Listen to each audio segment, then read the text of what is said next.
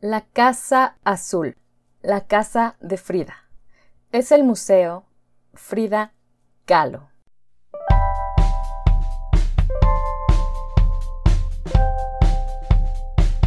Hola, yo soy Karina. Bienvenido a Arte y Artistas, donde platicaremos sobre corrientes pictóricas, obras, artistas, museos, libros, películas y todo. Todo por amor al arte, por amor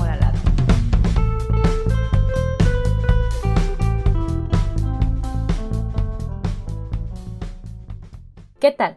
¿Cómo estás hoy, querido amante del arte? Espero que excelente. Bienvenido al episodio número 14 de Arte y Artistas. En los episodios anteriores hemos hablado de museos desde la importancia de los museos en el episodio 10. Además hablamos de tres museos virtuales españoles en el episodio 11, de los museos vaticanos y de la capilla sixtina en el 12, y del museo más visitado del mundo, que es el Museo del Louvre, en el episodio 13. Pero hoy no viajaremos por Europa, ni por Italia, ni por Roma, ni por España. Hoy iremos directamente a un bello país, a México. Frida Kahlo es una de las artistas más reconocidas y queridas de México. Además de ser una artista, hoy es un ícono del arte mexicano y de México, por su peculiar forma de representar su propio mundo e imagen, que hoy es muy representativa y reconocible. Es recordada por su vida y hasta por su forma de vestir, tan mexicana, tradicional y colorida. Pero hoy no hablaremos de lleno sobre la vida de Frida, sino que hablaremos de su casa, de la Casa Azul, que es uno de los museos más visitados de México y que en 1958 se convirtió en el Museo Frida Kahlo. En este episodio sabremos dónde está ubicada la Casa Azul, por qué se llama así, un poco de la historia del edificio y de México, qué tipo de obras hay en el museo y cuáles son imperdibles y algunas recomendaciones para visitar el museo. Claro, y algunos detalles sobre la vida de Frida Kahlo, su familia y su pareja, y hasta algunos datos políticos e históricos de la época. Comenzamos. Para empezar, ¿dónde está ubicado? El museo se encuentra en la calle Londres número 247 en Coyoacán, Estado de México, y se convirtió en la casa de la familia Kahlo en el año de 1904, tres años antes de que Frida naciera, que nació en 1907, aunque ella decía que había nacido en 1910 al igual que la Revolución Mexicana y el Nuevo México. ¿Cuál es la historia de la Casa Azul y de México? Pues bien, la Casa Azul fue la casa de infancia de Frida, y no era azul, era al estilo francés y de color blanco, y fue mandada a construir por su padre, Guillermo Calo, quien fue un fotógrafo del gobierno mexicano y aquí hablaremos un poco sobre cómo era la época antes de que naciera Frida, cuando gobernaba el presidente Porfirio Díaz, que por cierto gobernó por más de 30 años en diferentes ocasiones desde 1876 hasta 1911, y que durante todo el tiempo de su gobierno instauró grandes avances para la modernización de México desde el crecimiento de la industria ferroviaria, petrolera, siderúrgica, agrícola y minera, generando así una revolución industrial y de comunicaciones. Se introdujo también el automóvil, el telégrafo, el teléfono, la electricidad y hasta el cine.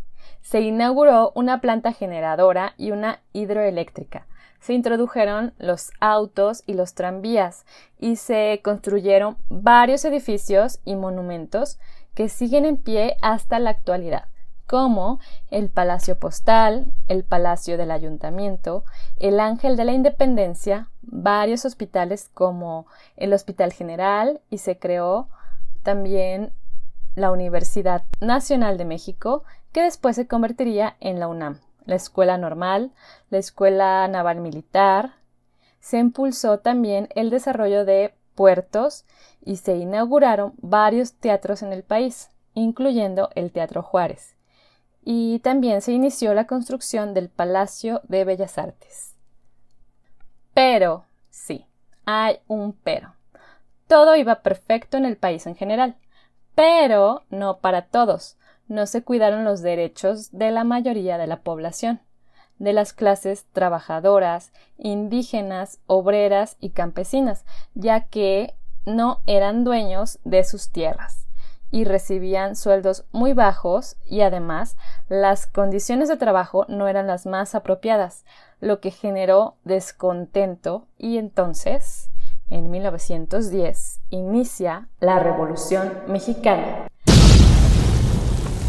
en busca de todos esos derechos, por lo que Frida podemos decir que vivió toda una época de revolución en el país y ella también tenía fuertes ideales políticos desde muy joven, por lo que más tarde participó en el Partido Comunista de la época. Bueno, todo esto es para que veamos en qué contexto vivió Frida y entendamos también un poco más su pensamiento y su obra. Bueno, pues continuando con la Casa Azul, que como dijimos también fue habitada en esa época de avances y a la vez de revoluciones, y que años después, entre 1929 y 1954, vivieron en diferentes etapas Frida Kahlo y Diego Rivera, una de las parejas más emblemáticas y controversiales del arte.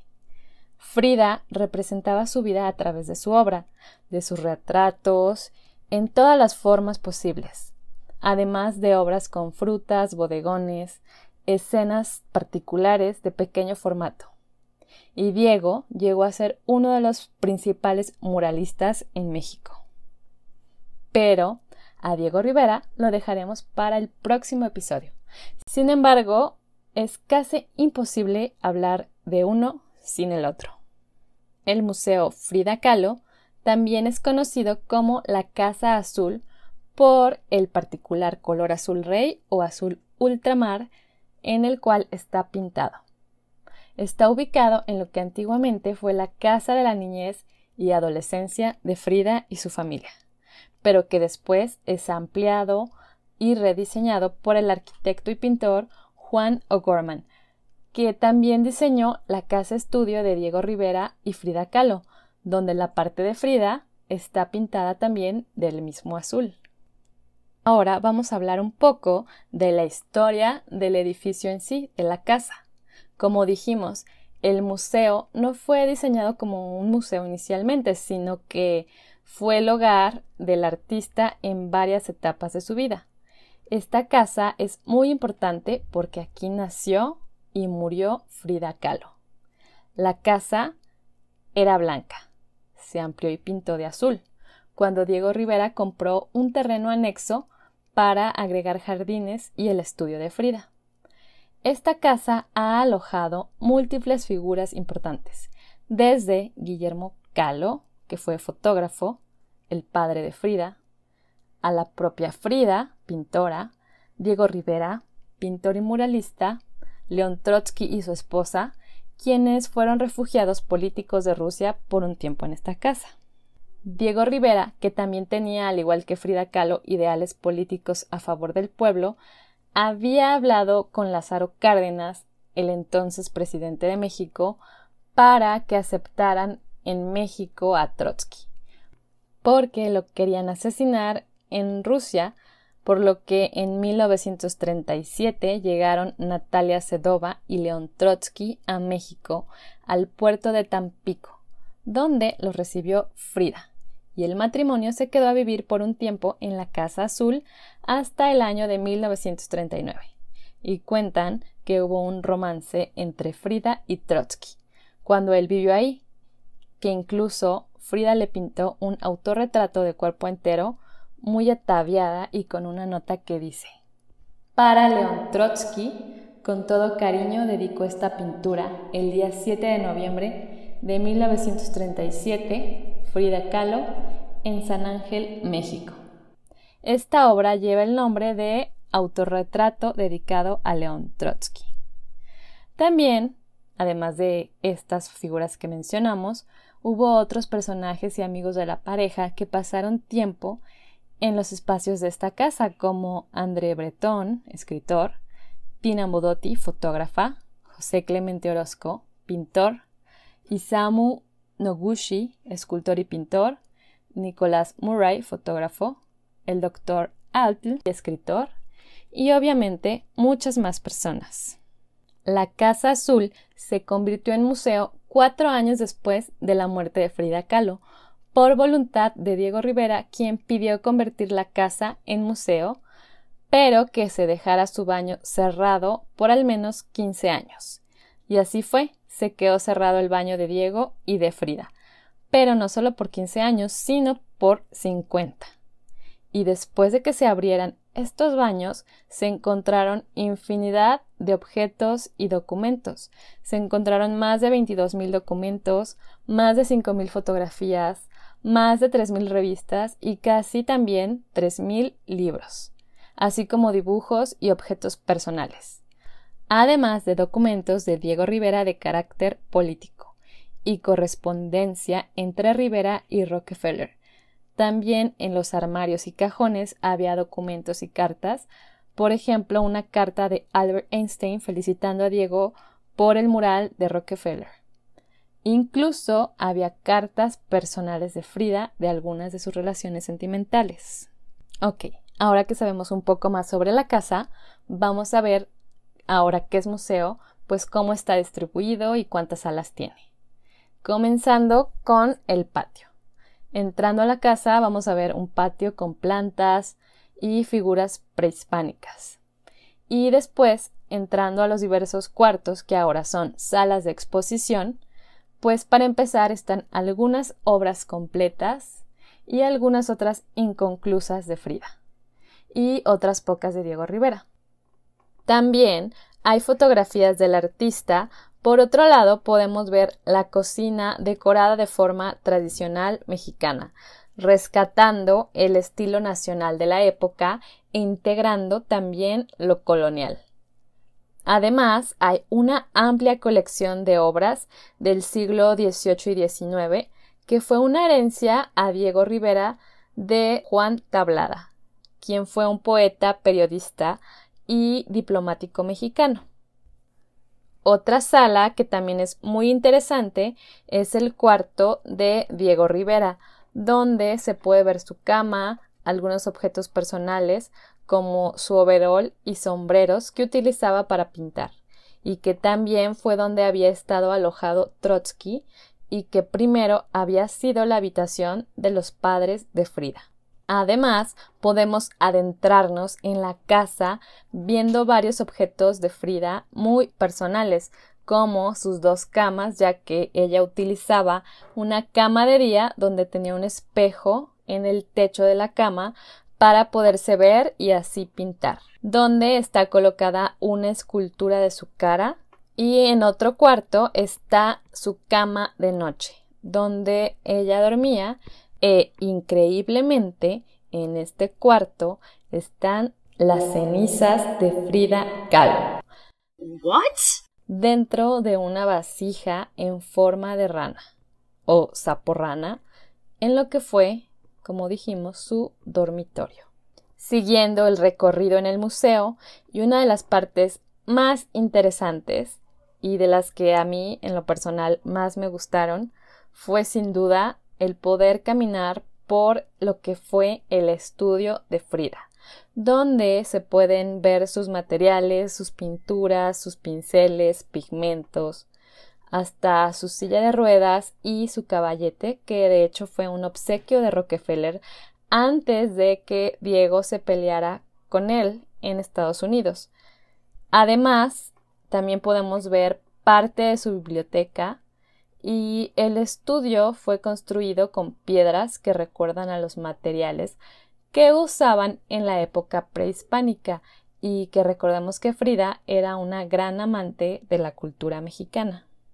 Por último, en el recorrido del museo, saliendo de estas salas, de lo que fue la casa, se agregan otras dos salas que se usan para exponer algunos de sus objetos personales como sus vestidos y hasta sus aparatos ortopédicos y sus prótesis que ella usaría a partir del accidente que la dejó muy lastimada desde su juventud, lo que provocó inmensos dolores físicos y que a su vez fue parte de la causa por la que Frida comenzara a pintar, ya que al estar en cama tanto tiempo, la pintura se convirtió en parte de su sanación física y emocional.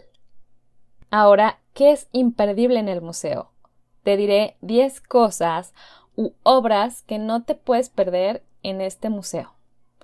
En el número 1 tenemos el retrato de mi padre del año 1951 que mide 60.5 centímetros por 46.5 centímetros. Es un óleo y es el padre de Frida. Contiene una dedicatoria a su padre, algo muy usual en sus obras. Sus obras recuerdan a las pequeñas pinturas que hacían las personas para pedir milagros, que llevaban una representación gráfica del milagro y una dedicatoria al santo de su devoción. Frida utilizaba frecuentemente este recurso utilizado en los exvotos. En el número 2 tenemos Naturaleza Muerta, de 1942. Es una obra circular con un diámetro de 63 centímetros, también en óleo, que representa la matriz y contiene una gran variedad de frutas y flores, y fue encargado por la primera dama en ese momento, Soledad Orozco, que era la esposa de Manuel Ávila Camacho, el presidente de México, pero a ella no le gustó la obra por su significado erótico y la regresó a Frida. En el número 3 tenemos la paleta de colores de Frida. Esta está en la sala número 2 esta obra muestra algunos de los colores preferidos de Frida para hacer sus obras. Y no solo eso, sino que dice el significado de cada color, que se obtuvo del diario de Frida. Es un homenaje a Paul Klee. En el número 4 tenemos obras incompletas de Frida. Incluye algunos cuadros en la sala número 2 también, con obras donde se ven los procesos de Frida desde sus dibujos y bocetos preliminares. En el número 5 tenemos Viva la vida de 1954. Es de sus últimas obras, si no es que la última, y esta obra fue realizada en el año de 1954, como dijimos, y fue el año de su muerte. Son unas sandías y tienen la frase de Viva la vida representando a México desde sus colores con verde, blanco y rojo, que son los colores predominantes en esta obra. En el número 6 tenemos las fotografías de Frida en otra sala, en la siguiente sala, donde puedes ver algunas de las fotografías que tomó Nicholas Murray, un afamado fotógrafo que vivía en Nueva York quien fue uno de los primeros en introducir la fotografía a color y que le tomó a Frida algunas de sus mejores fotografías. En el número 7 tenemos Las mariposas del escultor y pintor Isamu Nagushi. Le regaló a Frida un cuadro con varias mariposas que está en el techo de la cama de noche de Frida, con quien mantuvo también una relación sentimental. En el número 8 tenemos los vestidos y hasta el perfume personal de Frida. Se encontraron todos estos objetos después de abrir los baños que habían permanecido cerrados por más de 50 años a petición de Diego Rivera. Y se descubrieron infinidad de documentos, artículos personales de ambos artistas, con lo que se ha podido ampliar la información para sus biografías. Frida creó todo un personaje a través de su vestimenta, que eran prendas tradicionales mexicanas. Todas estas prendas que se encontraron eh, han sido restauradas y ahora las podemos ver también en este museo. En el número 9 está el estudio. Como les mencioné, este es mi espacio favorito de todo el museo, ya que puedes ver todos sus materiales para pintar, sus pinturas, pasteles, pinceles, pigmentos, su caballete y su biblioteca personal, clasificada por temas, parte de su colección de arte prehispánico, algunos objetos personales como su microscopio que le había regalado su padre y es casi mágico entrar ahí. Bueno, al menos para mí lo fue. Si tienen la oportunidad de ir en el futuro, eh, planeen su viaje y les aseguro que les va a encantar. Ahora en el número 10 y por último, las cenizas de Frida, que están en el dormitorio de noche. Así que pongan atención y busquen una vasija en forma de sapo rana. Ahí estarán las cenizas de nuestra querida Frida.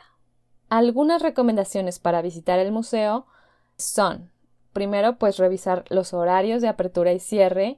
Después, en el número 2, les recomiendo ir temprano y haber desayunado muy bien, ya que las filas para entrar son bastante entretenidas, más o menos entre 2 y 3 horas. En el número 3 hay que pagar un derecho, que de hecho es muy barato, como 30 pesos, para poder tomar fotografías. Revisen los costos también de entrada, son entre 100 y 200 pesos, dependiendo de tu origen, si eres mexicano o extranjero. Varía el costo. Pueden checar los costos directamente desde la página o ya sea en el museo una vez que esté abierto. En el número 4, pues yo les recomendaría ir despacio entre cada sala para poder apreciar las obras y los objetos. Y 5. Revisen la información adicional del museo en línea. Les dejaré algunas imágenes de las obras que pueden encontrar en este museo en la cuenta de Instagram de Arte y Artistas y el link de la visita virtual en Twitter para que lo exploren desde donde se encuentren y si así lo desean podrán planear su visita física en cuanto sea posible. Revisen la página del museo que es www.museofridacalo.org.mx. Se las repito, www.museofridacalo.org.mx. Frida Kahlo fue una persona completa. Como artista, y con fuertes pensamientos políticos y personales. Una persona que venció la discapacidad, el dolor y otras barreras emocionales y físicas, creando a través del arte. Y que desde la Casa Azul, que fue la casa donde nació y murió Frida Kahlo y por donde además pasaron y vivieron tantas otras personas del mundo político y artístico, es un viaje al entendimiento de su personalidad y de su persona entera, que además de su obra, que es lo que más se conoce, también se puede entender a Frida desde sus objetos personales, sus libros, su estudio, sus materiales, su vestimenta y los objetos de Diego Rivera.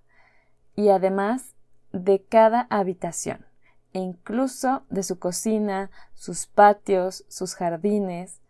Es en sí un museo en donde no hay tantas obras pictóricas, pero que en sí representa lo que fue Frida a través de todo el conjunto de obras y objetos aquí expuestos. Espero que les haya encantado este episodio tanto como a mí y nos vemos en otro episodio de Arte y Artistas. Hasta pronto.